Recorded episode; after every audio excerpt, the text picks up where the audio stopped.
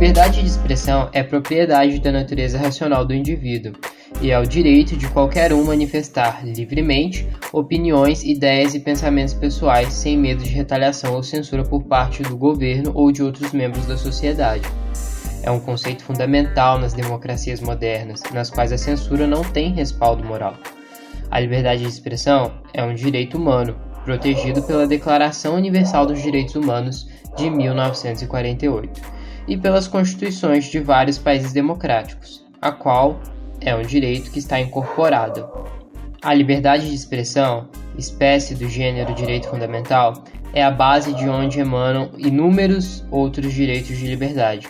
É a partir dela que o indivíduo tem a possibilidade de externar, expressar seus pensamentos, suas ideias, seus sentimentos e emoções, suas opiniões sobre os mais variados temas desde convicções filosóficas, políticas, religiosas, bem como se manifestar de forma cultural, artística e científica, o que lhe permite uma interação com o meio social, comunicando-se, transmitindo e recebendo informações. Ela também permite que o indivíduo eduque e seja educado, adquirindo e repassando o conhecimento.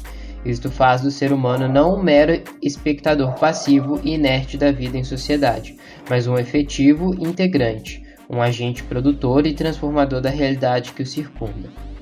Abrange o direito de crítica e de discordância, próprios de uma sociedade pluralista, que, em contato com o diferente, exercita o elevado grau de tolerância, o que, o que lhe permite reais condições de crescimento intelectual e humanístico, de modo a aprender a realidade de maneira perspicaz, além de contribuir para a efetiva democracia que, por sua vez, está interconectada com os direitos fundamentais, concretizando-lhes, permitindo que saltem das letras mudas da lei e avancem para a realidade da vida. Restringir a circulação de ideias e proibir a liberdade de expressão é um direito retirado das pessoas em regimes totalitários.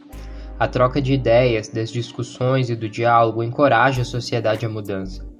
Além disso, a liberdade de expressão limita o abuso de poder. Desse modo, os regimes autoritários são os primeiros a censurar os, os, meios de comunicação e vigiar os locais de produção de ideias, como universidades e escolas.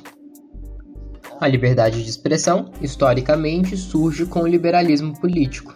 No Brasil, a liberdade de expressão era contemplada nas três primeiras constituições até a outorgação da Constituição de 1937 Nessa altura, tem início o período de censura com Getúlio Vargas. No entanto, a Constituição seguinte, a de 1946, volta a reforçar os direitos e a liberdade individual dos cidadãos. Durante o período militar, a democracia volta a perder o seu lugar para o autoritarismo e a centralização do poder iniciado no golpe de 1964. A censura dos meios de comunicação é uma das medidas que integram o AI-5, Ato Institucional número 5, decretado em 1968.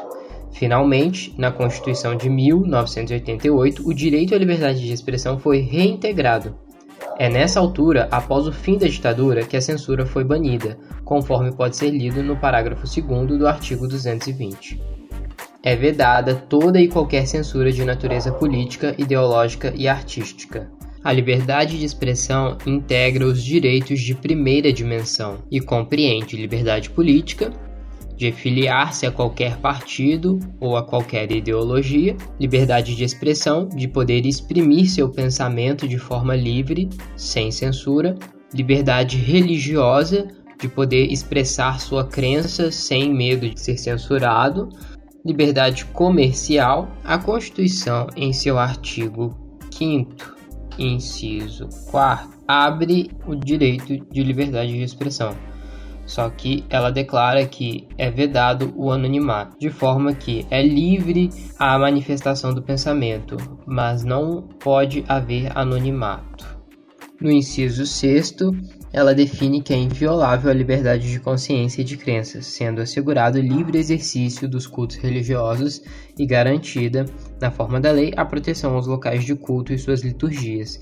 Aqui está estabelecido o direito de liberdade religiosa. A revolução digital trouxe o maior meio de comunicação que a humanidade já conheceu: a internet. Por meio dela, as pessoas conseguem trocar informações em tempo real, emitir opiniões, pensamentos e expressar das mais diferentes maneiras. A internet é o principal mecanismo nos dias de hoje para o exercício da liberdade de expressão. O conceito de liberdade de expressão é extremamente abrangente e tem diversas implicações, desde um cidadão expor sua opinião, um político, sua ideologia, um artista, sua arte, um jornalista, sua investigação e por aí vai. Além de garantir a expressão, o direito também se refere ao amplo acesso à informação a partir de diferentes e variadas fontes, dentro de um ambiente democrático que garanta a liberdade de expressão e de imprensa.